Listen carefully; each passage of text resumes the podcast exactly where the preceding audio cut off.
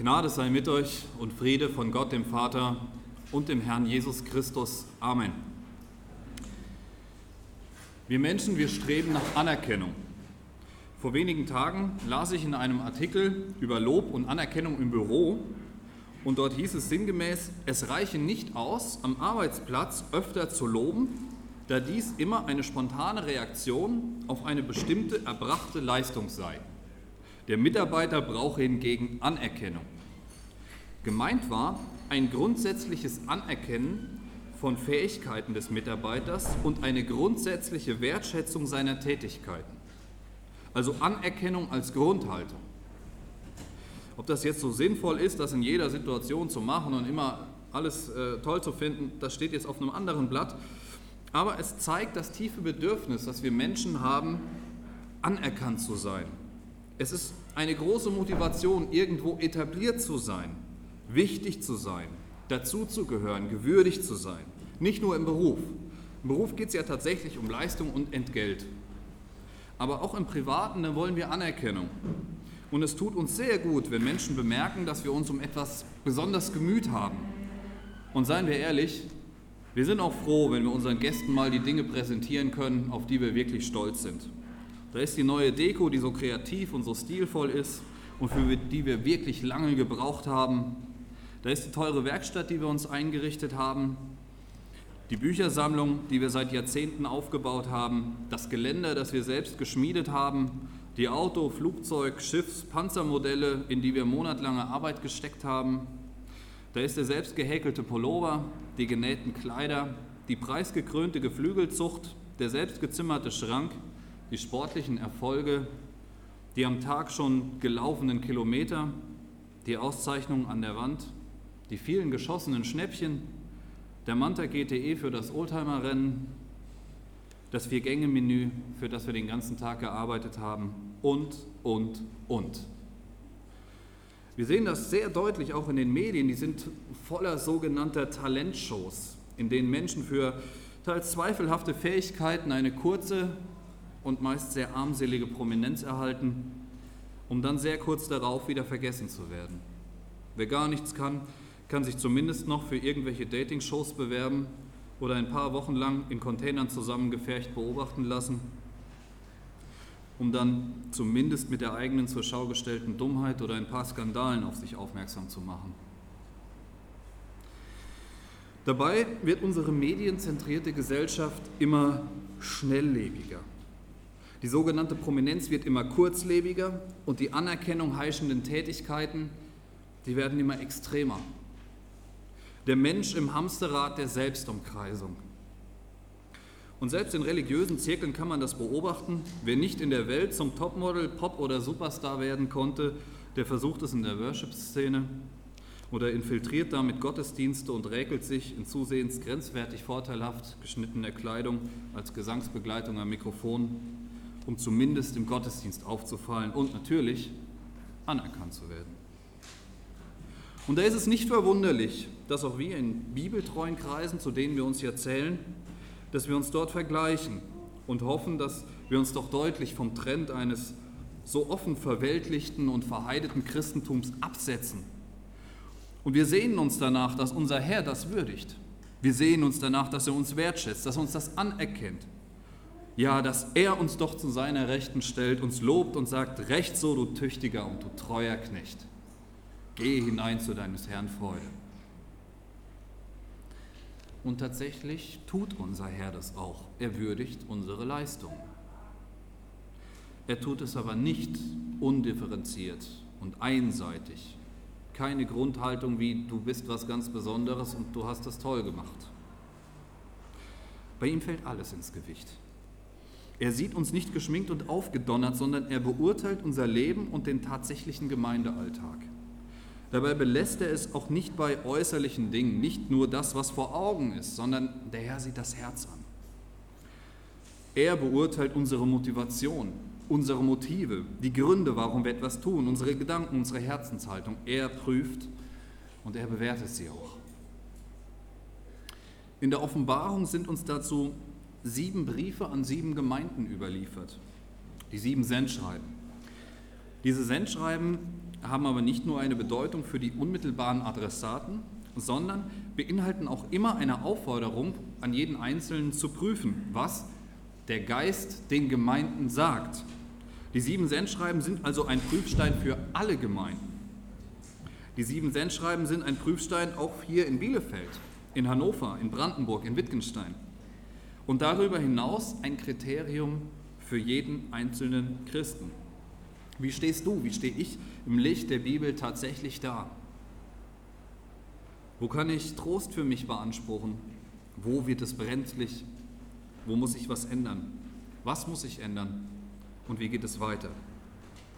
Wir wollen uns auch diesen Fragen heute stellen und uns mal das erste der sieben Sendschreiben, also das Sendschreiben an Ephesus, vornehmen. Ich lese den äh, Bibeltext nach der Luther-Übersetzung von 1984. Dem Engel der Gemeinde in Ephesus schreibe, das sagte der Held die sieben Sterne in seiner Rechten, der da wandelt mitten unter den sieben goldenen Leuchtern. Ich kenne dein Werk und deine Mühsal und deine Geduld und weiß, dass du die Bösen nicht ertragen kannst. Und du hast sie geprüft, die sagen, sie seien Apostel und sind's nicht, und hast sie als Lügner befunden und hast Geduld und hast um meines Namens willen die Last getragen und bist nicht müde geworden. Aber ich habe gegen dich, dass du die erste Liebe verlässt. So denke nun daran, wovon du gefallen bist und tue Buße und tue die ersten Werke. Wenn aber nicht, werde ich über dich kommen und deinen Leuchter wegstoßen von seiner Stätte, wenn du nicht Buße tust. Aber das hast du für dich, dass du die Werke der Nikolaiten hassest, die ich auch hasse. Wer Ohren hat, der höre, was der Geist den Gemeinden sagt. Wer überwindet, dem will ich zu essen geben von dem Baum des Lebens, der im Paradies Gottes ist.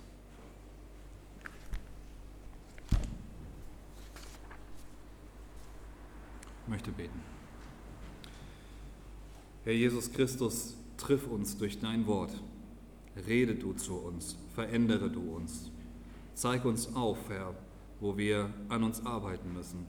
Zeig uns auf, wo wir uns schuldig gemacht haben. Zeig uns aber auch, wo wir deinen Trost finden dürfen, wo wir uns in deine Arme flüchten dürfen. Und gib uns Weisung für unser ganzes Leben. Zeig uns dein königliches Walten. Bring Angst und Zweifel selbst zur Ruhe. Du wirst allein ganz recht behalten. Herr, mach uns still und rede du. Amen. Diesem Sendschreiben geht eine Begebenheit auf der Insel Patmos voraus. Der Apostel Johannes befindet sich am Ende des ersten Jahrhunderts dort im Exil. Er wurde aufgrund seines Zeugnisses für Christus dorthin verbannt. Das lesen wir in Kapitel 1, Vers 9, Offenbarung 1, Vers 9. Johannes war nach altkirchlichen Zeugnissen selbst in Ephesus als Ältester tätig wo er auch dann sein Johannesevangelium geschrieben hat. Das äh, wird uns durch Eusebius überliefert, der Polycarp zitiert, der selbst ein Jünger noch des Johannes war. Und bevor nun Johannes das Sendschreiben an Ephesus diktiert bekommt, erscheint ihm der verherrlichte Christus. Ich lese diesen Text auch mal vorweg, weil einiges seiner Worte, also Christi Worten und von Christi Worten und auch seine Erscheinung in unserem Sendschreiben eine Rolle spielen ist der Text in Offenbarung 1, die Verse 9 bis 20. Ich, Johannes, euer Bruder und Mitgenosse an der Bedrängnis und am Reich und an der Geduld in Jesus, war auf der Insel, die Patmos heißt, um des Wortes Gottes willen und des Zeugnisses von Jesus. Ich wurde vom Geist ergriffen am Tag des Herrn und hörte hinter mir eine große Stimme wie von einer Posaune. Die sprach, was du siehst, der schreibe in ein Buch und sende es an die sieben Gemeinden, nach Ephesus und nach Smyrna, nach Pergamon und nach Thyatira und nach Sardes und nach Philadelphia und nach Laodicea. Und ich wandte mich um zu sehen nach der Stimme, die mit mir redete, und als ich mich umwandte, sah ich sieben goldene Leuchter. Und mitten unter den Leuchtern einen, der war einem Menschensohn gleich, angetan mit einem langen Gewand und gegürtet um die Brust mit einem goldenen Gürtel. Sein Haupt aber und sein Haar war weiß wie weiße Wolle, wie der Schnee, und seine Augen wie eine Feuerflamme und seine Füße wie Golderz, das im Ofen glüht, und seine Stimme wie großes Wasserrauschen. Und er hatte sieben Sterne in seiner rechten Hand, und aus seinem Munde ging ein scharfes, zweischneidiges Schwert, und sein Angesicht leuchtete, wie die Sonne scheint in ihrer Macht. Und als ich ihn sah, fiel ich zu seinen Füßen wie tot. Und er legte seine rechte Hand auf mich und sprach, fürchte dich nicht. Ich bin der Erste und der Letzte und der Lebendige. Ich war tot und siehe, ich bin lebendig von Ewigkeit zu Ewigkeit und habe die Schlüssel des Todes und der Hölle. Schreibe, was du gesehen hast und was ist und was geschehen soll danach. Das Geheimnis der sieben Sterne, die du gesehen hast in meiner rechten Hand und der sieben goldenen Leuchter ist dies. Die sieben Sterne sind Engel der sieben Gemeinden und die sieben Leuchter sind sieben Gemeinden. Dem Apostel erscheint sein Herr. Er erscheint mächtig, herrlich und furchteinflößend. Und dabei gibt es verschiedene Details seiner Kleidung, seines Auftretens, die er später mit als Absender in den einzelnen Sendschreiben verwendet. Im Falle von Ephesus sind es die sieben Sterne in seiner rechten Hand, das war in Vers 16, und die sieben goldenen Leuchter, das war in Vers 12.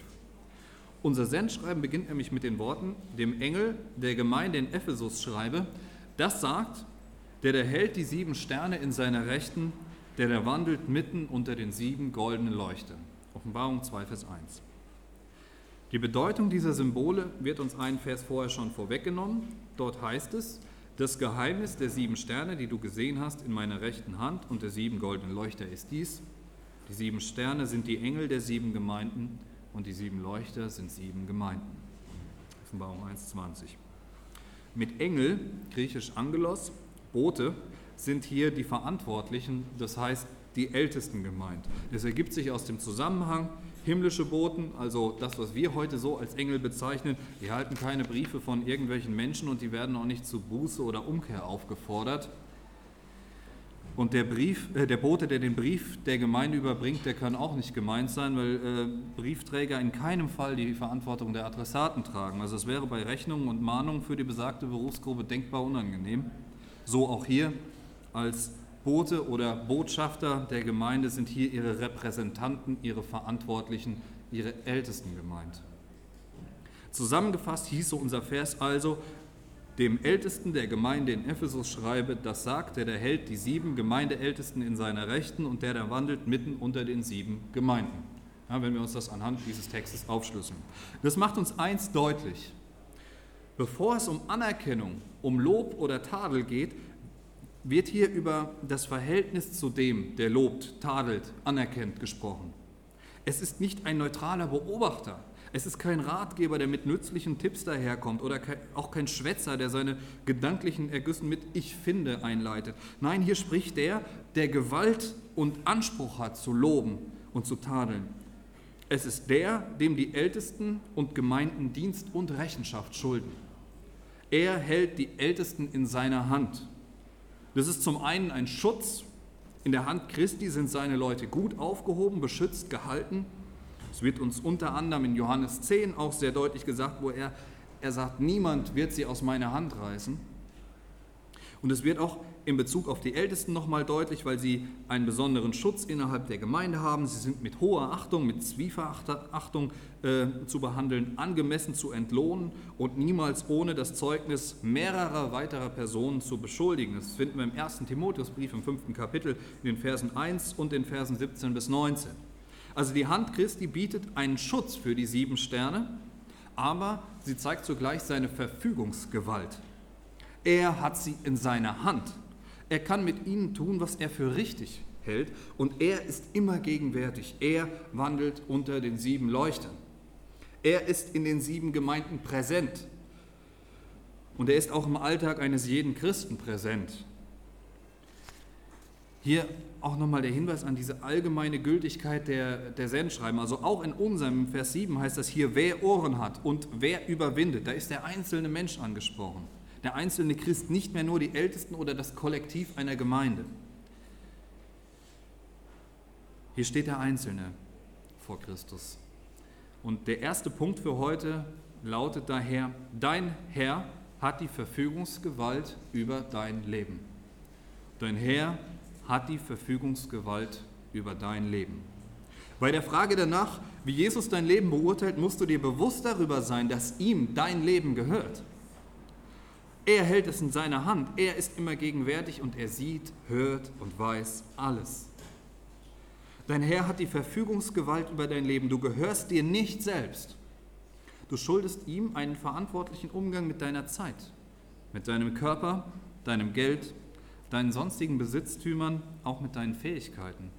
Der, dessen Anerkennung du dir wünschst, schuldet dir keine Rechenschaft, aber du schuldest ihm alles. Und trotz dieses riesengroßen Stellungsunterschiedes interessiert sich Jesus sehr wohl für den Alltag seiner Kirche, den Alltag deines Lebens. Er beobachtet ihn ganz genau. Er kennt dich. Das ist der zweite Punkt heute Morgen. Der Herr kennt deine, dein Herr kennt deine Werke. Ist der erste, dein Herr hat die Verfügungsgewalt über dein Leben. Jetzt kommt, der Herr kennt deine Werke. Vers 2 bis 3. Ich kenne deine Werke und deine Mühsal und deine Geduld und weiß, dass du die Bösen nicht ertragen kannst. Und du hast die geprüft, die sagen, sie seien Apostel und sind es nicht und hast sie als Lügner befunden und hast Geduld und hast um meines Namens willen die Last getragen und bist nicht müde geworden. Das ist sehr tröstlich. In unserem Leben als Christen gibt es Kämpfe, viele Kämpfe. Es gibt Niederschläge, Situationen, in denen wir mutlos sind und mit denen wir nicht zurechtkommen. Trotzdem werden alle noch so kleinen Dienste von unserem Herrn gesehen. Auch den Ephesern ging das damals so. Jesus sagt ihnen hier, ich kenne deine Werke und deine Mühsal und deine Geduld. Die Gemeinde in Ephesus war eine fleißige, eine sehr eifrige und widerstandsfähige Gemeinde. Sie gab nicht leicht auf.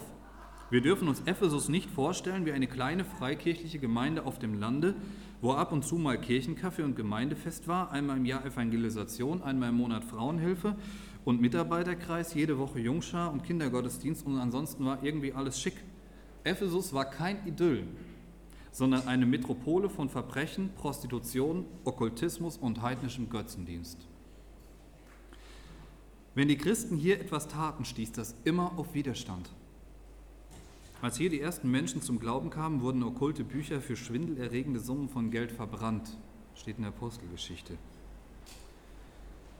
Die Gewerkschaften der Silberschmiede liefen Sturm gegen die Christen, weil sie schlecht für ihr Geschäft waren. Je mehr Menschen zum Glauben kamen und je mehr Menschen das Evangelium weitergaben, desto weniger Talismane und silberne kleine Dianentempelchen wurden verkauft. Diese Tempel waren Abbilder des äh, Diana-Tempels in Ephesus. Es war ein riesengroßer Tempel mit einer riesengroßen schwarzen äh, Dianenstatue, Diana bei den Römern, Artemis bei den Griechen. Und äh, diese Tempel oder dieser Tempel war, ähm, ja, war ein Tummelplatz für Verbrechen aller Art, für haufenweise Prostitution. Es gab Verfolgung und Verführung für die Gemeinde gleichermaßen. Es war nicht schick, Christ zu sein. Es war nicht schick, an Jesus Christus zu glauben. Es war gefährlich. Das Bekenntnis zu Christus hatte nicht selten sogar körperliche Übergriffe zur Folge. Das, was die Gemeinde in Ephesus tat, war eine beachtliche Leistung und Ephesus tat viel. Es gab Werke, die aus ihrem Glauben folgten. Die Epheser waren aktiv. Sie waren mit den Gedanken bei der Sache. Sie hatten keine faulen Ausreden, wenn mal Freiwillige gebraucht wurden. Und sie haben wirklich um die Menschen gekämpft. Jesus sieht ihre mühevolle Arbeit, Vers 2, und ihre Geduld. Und diese Geduld, das ist nicht, bei uns im Deutschen hat Geduld ja so, so einen resignativen Charakter schon. Also man, man hat Geduld, aber eigentlich ähm, ist da nicht mehr viel zu erwarten. Das ist hier nicht der Fall. Dieses Wort für Geduld, das ist, das, ja, das über, wird bei anderen übersetzt mit, einem, mit Standhaftigkeit oder mit Ausharren. Da ist Power hinter. Die, die knicken nicht ein, die geben nicht auf, die bleiben dran. Wenn Widerstände kamen, dann liefen die Epheser nicht weg. Die machten immer weiter. Die Menschen in ihrer Stadt waren ihnen nicht gleichgültig. Die Epheser waren keine Schönwetterchristen, die sich bei Regen im Haus verkrochen. Sie ließen sich nicht einschüchtern. Geht nicht, gibt's nicht. Und zu Recht, denn der Herr lobt es. Die Epheser waren aber nicht nur standhaft nach außen hin, sie hielten auch intern den Kasten dicht. In Ephesus wurde nicht falsch gelehrt, zumindest nicht innerhalb der Gemeinde. In Ephesus ließ man sich nicht von Irrlehrern übers Ohr hauen. Man leistete aktiv Widerstand. Man bot falschen Brüdern kein Forum. Man ließ sie dort nicht reden. Sie konnten die Bösen nicht ertragen. Und das weiß auch Jesus. Vers 2. Warum funktionierte das so gut? Weil die Epheser differenziert waren. Sie kannten die gute Lehre. Paulus war oft und viel bei ihnen über mehrere Jahre am Stück. Timotheus war bei ihnen. Schließlich, ich habe es vorhin erwähnt, der Apostel Johannes sogar als Ältester. Bei allen weltlichen Problemen stimmte die geistliche Grundversorgung. Und Ephesus hatte daher auch die Bereitschaft und die Fähigkeit, die Männer zu prüfen, die dort lehren wollten. Das lag nicht zuletzt auch an der Warnung, die der Apostel Paulus den Ephesern in Apostelgeschichte 20 mitgab. Das ist das letzte Treffen, was er mit diesen Ältesten hat. Und da heißt es ab Vers 28, es ist eine sehr bewegende äh, Begebenheit. Ich empfehle das auch mal im Zusammenhang zu lesen. So habt nun Acht auf euch selbst und auf die ganze Herde, unter welche euch der Heilige Geist gesetzt hat, zu Bischöfen zu weiden die Gemeinde Gottes, welche er durch sein Eigenblut erworben hat. Denn das weiß ich, dass nach meinem Abschied werden unter euch kommen gräuliche Wölfe, die die Herde nicht verschonen werden. Auch aus euch selbst werden aufstehen Männer, die der verkehrte Lehren reden, die Jünger an sich ziehen. Darum seid wach und denket daran, dass ich nicht abgelassen habe, drei Jahre, Tag und Nacht, einen jeglichen mit Tränen zu ermahnen. Apostelgeschichte 20, die Verse 28 bis 31. Und die Epheser waren wachsam und die Wölfe kamen. Sie schonten die Herde nicht, sie zogen Jünger an sich, aber die Epheser waren auf der Hut. Sie kannten die gute Lehre, sie prüften sorgsam, sie duldeten keine lehrmäßigen Kompromisse um des lieben Friedens willen. Auch das würdigte Herr. Du hast die geprüft, die sagen, sie seien Apostel und sind's nicht, und hast sie als Lügner befunden. Und hast Geduld und hast um meines Namens willen die Last getragen und bist nicht müde geworden. Du hast um meines Namens willen die Last getragen und bist nicht müde geworden. Die Standhaftigkeit der Epheser brachte Unwillen mit sich. Biblische Lehre ist nur bei wenigen gern gesehen. Und so hatten auch die Gemeinde hatte auch die Gemeinde in Ephesus mit Repressalien zu kämpfen. Sie gerieten in die Schusslinie. Dennoch hielten sie treu aus. Dennoch wurden sie nicht müde. Und der Herr sieht auch das. Das geht nicht unter. Auch deine Werke, deine Mühen und das, was du sonst für Christus auf dich nimmst, das geht nicht unter. Dein Herr kennt deine Werke. Er weiß, wenn du schon lange versuchst, deinen Kumpel mit in die Jungschar zu bringen. Er weiß um die alte Frau, die du schon so lange pflegst. Er weiß darum, dass du den Briefträger und der Müllabfuhr die evangelistische Weihnachts-CD mit ins Päckchen getan hast. Er weiß um deine Predigten, um deine Jungscherandachten, deine Kindergottesdienstarbeit, deinen Küchendienst, deinen Klodienst und dein Engagement bei den Bibeltagen. Er weiß auch, wo du verspottet wirst, wo man dich auslacht, hinter deinem Rücken schlecht über dich redet, dich schlechter behandelt, dir Vergünstigungen streicht oder dir sonst irgendwie schadet. Er kennt deine Anfechtungen in der Schule, im Unterricht, wenn du nicht alles bejahst, was dir da erzählt wird.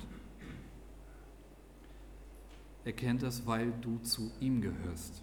Dein Herr kennt deine Werke, er vergisst seine Kinder niemals. Er kennt aber nicht nur das. Er kennt nicht nur das, was er in deinen Augen sehen soll. Er sieht auch das, was du gerne vor ihm geheim halten würdest. Er sieht dein Herz, deine wahren Motive und wem deine Treue tatsächlich gilt. Der Herr weiß auch, das ist der nächste Punkt, um deine Treulosigkeit. Dein Herr weiß um deine Treulosigkeit. Punkt 3. Und der ist sehr ernst. Selbst wenn bei dir nach außen hin alles gut aussieht, weiß Jesus immer, was tatsächlich hinter deinen Taten steckt. Deine Liebe zu ihm oder doch nur ein frommer Aktionismus, der gar nichts mehr mit dem Jesus, dem wahren Weinstock zu tun hat, und nicht mehr mit ihm verbunden ist, wie wir das ja vorhin auch in der Schriftlesung gehört haben. Das gleiche galt auch in Ephesus. Vers 4. Aber ich habe gegen dich, dass du die erste Liebe verlässt. Die erste Liebe. Naja, bei den vielen Dingen, die da positiv zu Buche stehen, soll es doch an der ersten Liebe nicht scheitern, oder? Und überhaupt, was ist die erste Liebe eigentlich? Es geht doch jetzt hier nicht um Gefühlsduselei. Wir haben nachweisliche Glaubenswerke, wir kümmern uns geduldig und aufopferungsvoll, wir ertragen Schmach um Christi willen, stellen uns mutig der Heresie in den Weg und unser ganzer Alltag ist vom Gemeindeleben geprägt. Wo bitteschön mangelt es denn da an Liebe? Ganz einfach. Direkt an der Quelle. Es geht um deine Liebe zu Christus. Die Liebe zur Gemeinde war da, die Liebe zu unverfälschter Lehre war da, die Liebe zu den verlorenen Mitmenschen war da. Wo aber war Christus? Kann es sein, dass man so aktiv ist, so effizient arbeitet, so herzlich und beherzt für Christus und seine Kirche eintritt und trotzdem die erste Liebe verlassen hat? Ja, das kann sein. Ist dir klar, dass jede Erkenntnis, jeder gemeindliche Erfolg, alles, was dich zum Segen für andere macht, alles Gelingen, was du hast, allein Christi Verdienst ist? Du kannst aus dir selbst heraus nichts tun. Wir haben es vorhin gehört. Ohne mich könnt ihr nichts tun. Als ich diesen Text vorbereitet habe, musste ich ziemlich schlucken. Es gibt sicherlich viele Bereiche, in denen man sich engagieren kann. Aber in welchem Verhältnis steht sie zur stillen Zeit? Zum Gebet, zu der Zweisamkeit mit Christus. Ohne mich könnt ihr nichts tun. Und trotzdem ist es allzu leicht, bei der Gemeinschaft mit ihm zu sparen und alle Herausforderungen einfach so aus dem Rücken rauszuheben. Stellt euch mal vor, bei manchen trifft das ja zu, ihr seid frisch verheiratet und berufstätig, also geht ihr in Richtung Männer.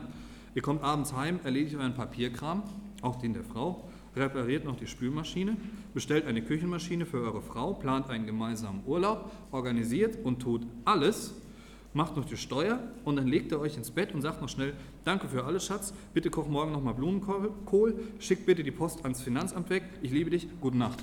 Dann schnell geschlafen, morgen ist schließlich wieder viel zu tun, das Eheleben steckt voller Herausforderungen und Zeit ist Geld.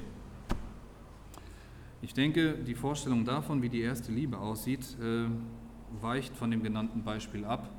Ich hoffe, dass zumindest in der ersten Liebe versucht man jede freie Minute miteinander zu verbringen. Man kann es kaum erwarten, den anderen zu sehen. Man hat sich so viel zu erzählen, so viel zu planen, so viele Ideen umzusetzen. Es gibt eigentlich nichts, was so wichtig wäre, dass man es nicht versucht, zugunsten von trauter Zweisamkeit zu umgehen oder zu verschieben. Das ist bei der Bekehrung ja nichts anderes. Wie oft hast du in der Anfangszeit deines Glaubenslebens in der Bibel gelesen, als du gewusst hast, dass du ein Sünder bist und dass du gerettet bist und dass du jetzt ewig leben darfst? Wie oft und wie innig hast du gebetet? Wie detailliert hast du deinem Heiland alles erzählt und dein ganzes Leben vor ihm ausgebreitet? Und heute? Ja, morgens noch eben kurz fürs Protokoll. Abends schnell die eigenen Projekte samt der Verwandtschaft runtergeleiert, schnell Amen dran und fertig. Wenn das dein geistliches Leben beschreibt, dann hast du das gleiche Problem wie die Epheser. Du hast die erste Liebe verlassen. Das mag für andere, vielleicht sogar für dich selbst verborgen sein, aber es ist gewiss nicht für Jesus verborgen. Dein Herr weiß um deine Treulosigkeit.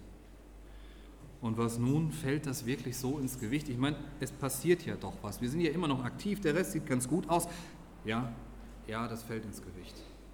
Das fällt ins Gewicht. Der vierte Punkt, dein Herr drängt dich zur Umkehr. Vers 5, so denke nun daran, wovon du abgefallen bist und tue Buße und tue die ersten Werke 5a ist das, die erste Hälfte von Vers 5. Eine dreifache Aufforderung steckt da drin. Bedenken, Buße tun, die ersten Werke tun. Das ist damals wie heute völlig gleich. Denk mal darüber nach, wie dein geistliches Leben verdurstet. Denk mal darüber nach, welche Freude und Geborgenheit du hattest, als du mit allen Freuden, mit allem Leid, mit Lob und Dank zu deinem Heiland gekommen bist. Wie gewappnet bist du Widrigkeiten begegnet? Wie viel Glück hast du empfunden, als du immer neu in deiner Bibel gelesen und gelernt hast? Wie präsent war dir in deinem Alltag die Gewissheit, dass dein Herr jederzeit eingreifen kann? Wie sehr hast du mit ihm gerechnet und dich danach gesehnt, erstmal Ruhe zu haben, dich einzuschließen und einfach mal mit ihm über alles zu reden? Denke daran, wovon du abgefallen bist. Zweitens, tue Buße. Bekenne Jesus Christus deine Sünde. Bekenne ihm, dass du nichts mit ihm zu tun haben wolltest. Dass dir dein Vergnügen, deine Anerkennung, deine Unterhaltung, deine Freunde wichtiger waren als ihn, dem du alles verdankst. Es wichtiger war, als ihn aufzusuchen, dein Leben an ihm auszurichten, ihn zu fragen, wenn du deine Pläne machst, anstatt ihm deinen Willen aufzuzwingen. Bekenne ihm deine Treu, deine Lieblosigkeit ihm gegenüber Bitte ihn um Vergebung. Kehr zu ihm um. Drittens, tue die ersten Werke. Suche wieder seine Gemeinschaft, sein Wort, seinen Rat, seine Weisung. Nimm dir die Bibel wieder in der Hand und mach dich auf die Suche nach den Schätzen, die darin zu finden sind. Lass die, die erste Liebe, die erste Freude wieder einkehren. C.S. Lewis hat es ähm, 1944 in einem Aufsatz über das Leben alter Bücher unnachahmlich formuliert. Manch einer der das Gefühl hat, dass doch nichts passiert, wenn er von seinem Andachtsbuch kniet oder sitzt, würde die Erfahrung machen, dass sein Herz plötzlich von selber sinkt, wenn er sich, eine Pfeife zwischen den Zähnen und einen Bleistift in der Hand, durch ein zähes Kapitel Theologie hindurcharbeitet. Das ist wahr. Das ist wahr. Dahin will Jesus dich auch wieder führen, diese, diese Freude, dieses, dieses Erleben von Gottes Wort, diese, diesen Drang danach zu forschen.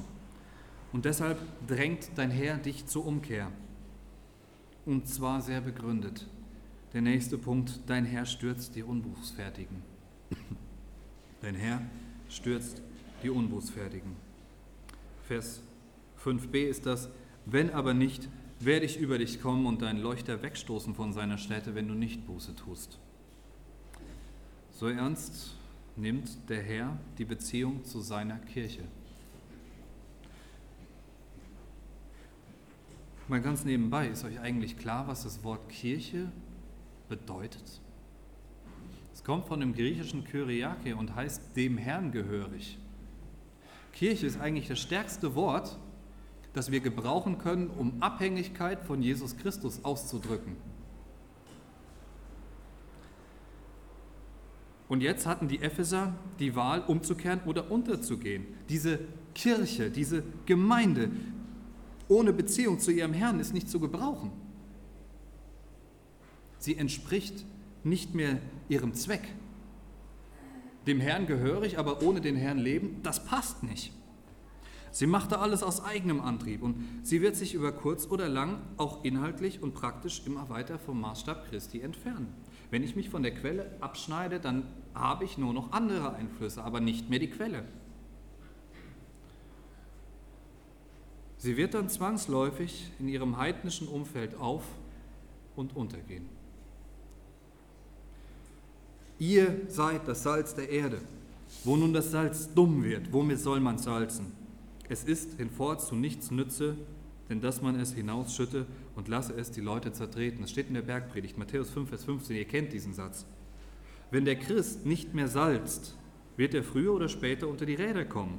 Sein Umfeld wird ihn immer mehr prägen, er hat immer weniger Einfluss auf andere Menschen. Ein verweltlicher Christ ist nirgendwo mit dem ganzen Herzen dabei. Er kommt unter die Füße. Eine Gemeinde, die mit grünen Ideologien, mit Worship, Willow Creek, Gesellschaftstransformation etc. Kompromisse macht, die kommt unter die Räder. Ihr Leuchter wird weggestoßen. Das sind die langfristigen Konsequenzen, wenn eine Gemeinde die erste Liebe verlässt. Der Herr stürzt die Umbußfertigen. Das, was in Ephesus passiert war, war der erste Schritt zum Verfall. Warum ist unser Herr da so kompromisslos? Weil er faule Kompromisse hasst. Das ist der vorletzte Punkt. Dein Herr hasst faule Kompromisse. Jetzt geht es etwas positiver wieder weiter, aber das hast du für dich, dass du die Werke der Nikolaiten hassest, die ich auch hasse. Vers 6 ein Lob. Wofür? Erst der Tadel für die mangelnde Liebe und jetzt Lob für Hass. Die Gemeinde hasst die Werke der Nikolaiten. Was sind das für Werke? Die Nikolaiten haben Kompromisse mit ihrem Umfeld gemacht. Vermutlich waren sie Anhänger der Gnosis, die so ja, ist eine sehr verbreitete Irrlehre damals gewesen. Also eigentlich alles, was Johannes schreibt, setzt sich mit der Gnosis auseinander. Seine Briefe, sein Evangelium, das ist immer sehr, sehr scharf in diese Richtung geschossen auch. Die lehrten eine Art Dualismus und trennten Körper, Seele und Geist voneinander, hauptsächlich Körper und Geist, und vertraten somit Ansichten, dass es dem Mensch geistlich nicht schaden könne, wenn er mit seinem Körper sündigt. Also ich kann mit meinem Körper machen, was ich will, aber das hat mit meinem Geist nichts zu tun. Das war natürlich eine sehr bequeme Lehre in Ephesus. mit dem Umfeld klarkommen und trotzdem geistlich abgesichert sein. Götzenopferfleisch essen und trotzdem am Abendmahl teilhaben. Sex nach Lust und Laune und trotzdem zum Leib Christi gehören. Geil. Und das machen die Epheser nicht. Die Epheser haben dem widerstanden. Die haben das durchschaut.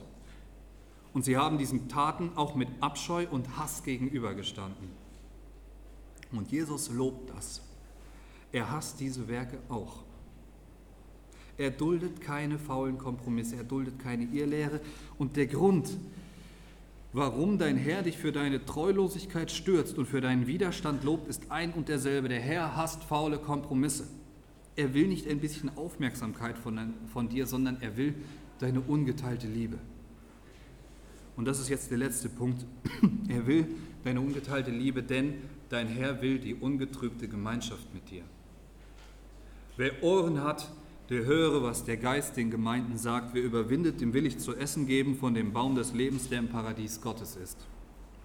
Bei unserem siebten und letzten Punkt wird der Kreis der Adressaten nochmal ganz ausdrücklich ausgeweitet. Ich habe das vorhin gesagt, wer Ohren hat, der höre, was der Geist den Gemeinden sagt. Die sind alle angesprochen. Alle, die die Möglichkeit haben, von diesem Sendschreiben zu hören oder zu lesen, sind hier angesprochen. Also es gibt hier heute niemanden, der sagen kann, sorry, war für Ephesus. Es sind alle angesprochen. Wer überwindet, dem will ich zu essen geben von dem Baum des Lebens, der im Paradies Gottes ist. Wer überwindet? Das sind all diejenigen, die diese Welt durch den Glauben an Jesus Christus überwinden. Diejenigen, die wirklich zum Herrschaftsbereich Christi gehören. Der Apostel Johannes schreibt das an anderer Stelle in seinem ersten Brief, da schreibt er im fünften Kapitel, denn alles, was von Gott geboren ist, überwindet die Welt. Und unser Glaube ist der Sieg, der die Welt überwunden hat. 1. Johannes 5, Vers 4. Wer sich nicht mitreißen lässt, sondern fest mit dem lebendigen Weinstock Jesus Christus verbunden ist, gehört zu diesen Überwindern. Der wird nicht abgeschnitten und verbrannt. Jesus selbst verspricht ihm Gemeinschaft mit ihm im Paradies Gottes, weil er ihm vom Baum des Lebens zu essen geben wird. Was bedeutet das? Der Baum des Lebens, der stand im Paradies, im ersten Paradies, diesem Garten Gottes, im Garten Eden. Der Zugang zu diesem Baum war nicht versperrt und die Gemeinschaft, die, dort Gott, äh, die Gott dort mit den, den Menschen hatte, war frei von allem Bösen. Als der Mensch dann gesündigt hatte, wurde er aus dem Garten verwiesen. Er musste fort von dem Baum des Lebens, damit er nicht davon essen konnte und in seiner Sünde dann ewig leben. Das steht in 1. Mose 3, Vers 22. Wer hier aber zu den Überwindern zählt, ist frei von Sünde. Weil Christus am Kreuz alle Sünden getragen hat und ein für alle Mal dafür bezahlt hat. Diese Freigekauften werden in Ewigkeit ungetrübte und innige Gemeinschaft mit Jesus Christus, mit Gott selbst haben. Und nun steht ihnen dieser Baum frei. Der Zugang ist nicht mehr verwehrt. Es, es gibt ein, ein, altes Weihnachtslied, da heißt, äh, der Cherub steht nicht mehr dafür, Lob Gott, ihr Christen alle gleich, ich weiß nicht, wer das kennt. Er ist weg, da steht kein Engel mehr mit einem, mit einem Flammenschwert und, und bewacht ihn. Ist, der Zugang ist frei, der Vorhang zerrissen. Der Herr will und wird ungetrübte Gemeinschaft mit diesen Überwindern haben. Er wird ungetrübte Gemeinschaft mit dir haben, wenn du zu diesen Überwindern gehörst. Und es ist ein Grund mehr, ein Grund mehr, diesem Drängen nachzugeben und diese Gemeinschaft jetzt immer wieder innig und aufs Neue zu suchen. Ich komme zum Schluss. Der Gemeinde in Ephesus hat dieser Brief, dieses Sendschreiben einen heilsamen Schock beschert. Wir haben Zeugnisse darüber, dass die Gemeinde noch mehrere Jahrhunderte segensreich arbeiten durfte, bevor dann die Stadt Ephesus irgendwann zerstört wurde, im 5. Jahrhundert. Sie hatte ihre Lektionen gelernt. Ephesus hat es kapiert und wir, wir heute, an den Machtverhältnissen hat sich nicht das Geringste geändert. Auch wir leben in einer heidnischen Welt und auch wir haben einen Herrn, der alles überwunden hat. Wie gehen wir damit um in unserem Streben nach Anerkennung? Wo liegen die Prioritäten? Wem wollen wir die guten Werke vorweisen und warum? Von wem wollen wir gesehen und gelobt werden? Wenn wir Dienste für die Gemeinde tun, ist das dann in erster Linie Muskelarbeit? Oder stammt das, was du tust, tatsächlich aus der engen, liebevollen Gemeinschaft mit deinem Herrn Jesus Christus?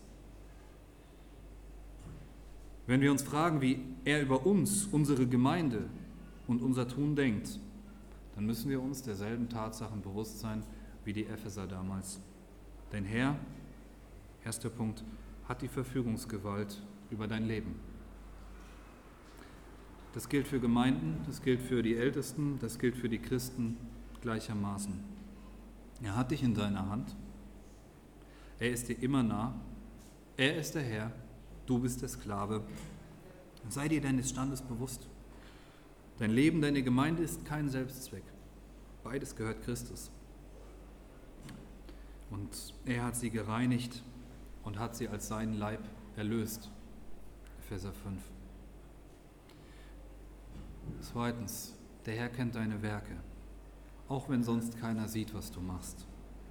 Für die Gemeinde, für deine Familie, für die Menschen in deinem Umfeld. Jesus sieht dich. Er sieht auch die erstickten Verzweiflungstränen, die du über andere Menschen vergießt. Er sieht, wenn du ausgelacht wirst, wenn man dich anfeindet. Ihm entgeht nichts, das du für ihn tust und leidest. Aber drittens, dein Herr weiß auch um deine Treulosigkeit. Auch wenn du noch so viel leistest. Jesus kennt deine Motive. Er weiß, ob du wirklich aus Liebe zu ihm handelst, ob du die Gemeinschaft mit ihm suchst oder ob das positive Routine ist. Er weiß, ob du, wenn du betest, wirklich mit ihm reden willst. Dein Herr sieht das Herz an. Er lässt sich nicht von blindem Aktionismus blenden. Und dein Herr drängt dich zur Umkehr. Kehre zurück zu deiner ersten Liebe. Denke an die traute Gemeinschaft, die du mit dem lebendigen Gott haben darfst. Bitte ihn um Vergebung. Lebe neu mit ihm, Tag für Tag. Er selbst drängt dich dazu. Der nächste Punkt. Dein Herr stürzt die Unbußfertigen. Es geht ohne Gott in die Dunkelheit. Über kurz oder lang wird jede Gemeinde, die nicht mehr mit ihrem Herrn verbunden ist, untergehen. Christus selbst sagt, dass er sie wegstoßen wird, den Leuchter wegstoßen. Auch der Einzelne, der sich von ihm entfernt, kann in dieser Welt nicht bestehen. Mag er auch wie durchs Feuer selig werden, so nimmt er dennoch ungeheuren Schaden und richtet auch ungeheuren Schaden an. Dein Herr hasst faule Kompromisse. Ephesus hat sich nicht von den Nikolaiten einseifen lassen. Sie haben keine Kompromisse mit ihren verderblichen Lehren gemacht, sondern klare Kante gezeigt. Ihren Werken standen sie mit Hass gegenüber. Kennst du auch diesen Hass auf die Sünde? Den Hass auf legitimierten Götzendienst oder auf das Rechtfertigen von Wegen und Lehren, die Menschen in die Verlorenheit stürzen? Dein Herr hasst die Sünde ebenso. Behalte dir deine Treue zu seinem Wort. Entdecke sie immer wieder neu. Der siebte Punkt, dein Herr will die ungetrübte Gemeinschaft mit dir. So wie Christus dich ermahnt, zu ihm umzukehren und deine erste Liebe zu ihm wieder zu wecken, so wendet er sich mit seiner ganzen Liebe zu dir. Er will in Ewigkeit bei dir sein und er garantiert für diese Gemeinschaft, er garantiert diese Gemeinschaft für alle, die diese Welt durch den Glauben an ihn überwinden. Mehr noch, er garantiert dir Lohn und Anerkennung. Aber eine Anerkennung, die in keinem Verhältnis zu irgendeinem irdischen Schulterklopfen steht. Es ist die Anerkennung, die aus dem resultiert, was du in seinem Namen, unter seiner Führung, in seiner Gemeinschaft, in echter Liebe zu ihm getan hast. Die Forderung nach deiner Liebe liegt begründet in seiner unermesslichen Liebe zu dir. Eine Liebe, mit der er dem Sünder, dem verlorenen Schaf nachgeht, um es sicher und für immer nach Hause zu bringen. Und so schließe ich mit, mit Worten von Paul Gerhardt weil denn weder Ziel noch Ende sich in Gottes Liebe findet. Also heb ich meine Hände, Vater, zu dir als dein Kind. Bitte wollst mir Gnade geben, die dich aus aller meiner Macht zu umfangen Tag und Nacht, hier in meinem ganzen Leben, bis ich dich nach dieser Zeit Lob und Lieb in Ewigkeit. Amen.